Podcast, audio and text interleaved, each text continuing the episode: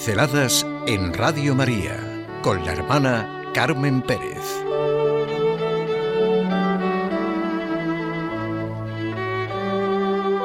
La palabra de Dios es viva y eficaz. La palabra de Dios es viva y eficaz. Y más cortante que espada alguna de dos filos. Penetra hasta partir el alma y el espíritu, las coyunturas y los tuétanos, y escruta los sentimientos y pensamientos del corazón, dice San Pablo. Quizá ya hemos tenido la experiencia de sentir cómo tal sentencia de la Biblia, tal salmo, tal encuentro que nos narran los evangelios, tal fragmento de una de las cartas de los apóstoles, es como si nos pusiera contra la pared, nos llegara hasta el fondo de nuestro ser y nos hiciera ver la verdad de nosotros mismos, o nos confortara y animara. Son muchísimos los sentimientos que se pueden sentir, tantos como es la riqueza de nuestra vida interior, nuestra gran capacidad.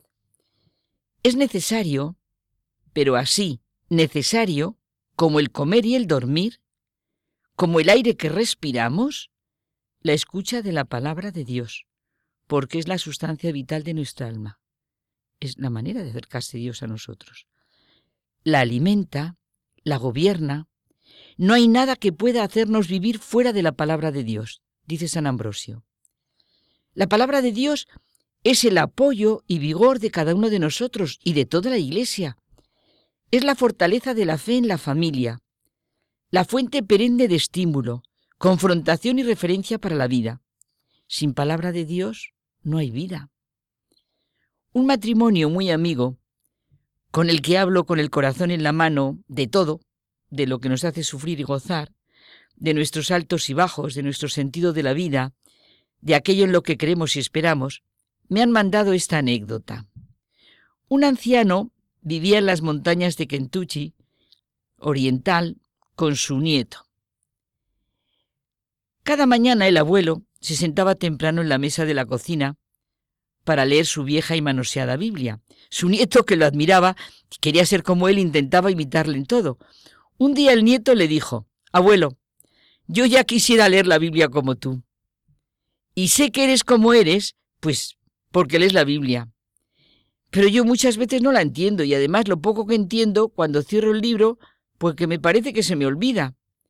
Dime entonces, ¿qué puede haber de bueno para mí al leer la Biblia. El abuelo que estaba echando carbón en la estufa le dijo, toma el canasto del carbón, el del carbón, perdón, ve al río y tráeme un canasto de agua.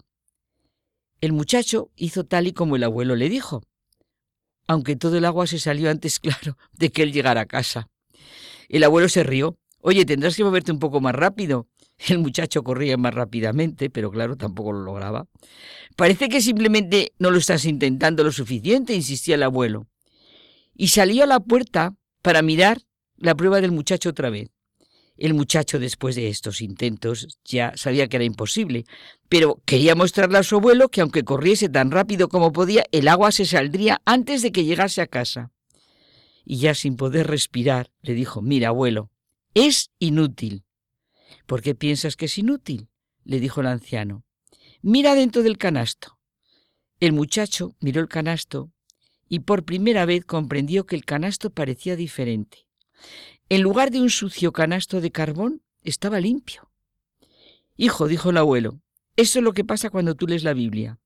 Tal vez no puedas entender o recordar todo, pero siempre que la leas, te cambiará el interior.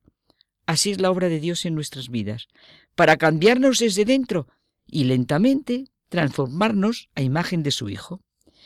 Es lo que dijo el Papa Benedicto XVI con ocasión del Congreso Internacional sobre la Sagrada Escritura en la vida de la Iglesia.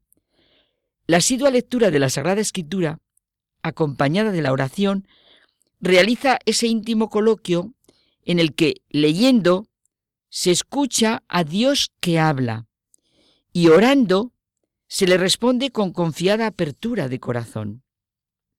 Y es lo que veíamos al comienzo. La lectura de la palabra de Dios, dice el apóstol, es como contemplarse en el espejo, pero no para mirarse sin más, bueno, eso lo decía el apóstol Santiago, sino para que el espejo cumpla su función y actuemos en consecuencia. En el espejo de la palabra nos vemos a nosotros mismos y vemos el corazón de Dios.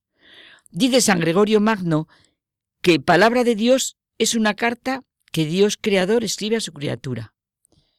Dios Padre a su Hijo. Al leer la palabra de Dios, un deseo y una petición han de llenar nuestro corazón. Que te conozca a ti y me conozca a mí, Señor, como decía San Agustín.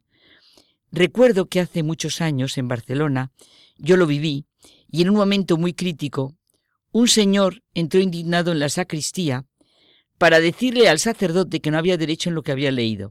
Creo que era el fragmento del Levítico que dice no oprimirás ni explotarás a tu prójimo, no retendrás hasta el día siguiente el jornal del tu obrero, no maldecirás al sordo y al ciego no lo pondrás tropiezo, no serás injusto en la sentencia, ni por favorecer al pobre ni por respeto al poderoso.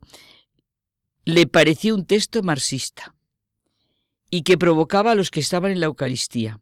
Vamos, que la palabra de Dios estaba actuando sobre él de manera viva y eficaz, más cortante que espada de dos filos. ¿Se estaba dando por aludido? Es aquello del refrán, el que se pica, jos come. ¿Nos pasa muchas veces esto con la palabra de Dios? La palabra de Dios es viva y eficaz.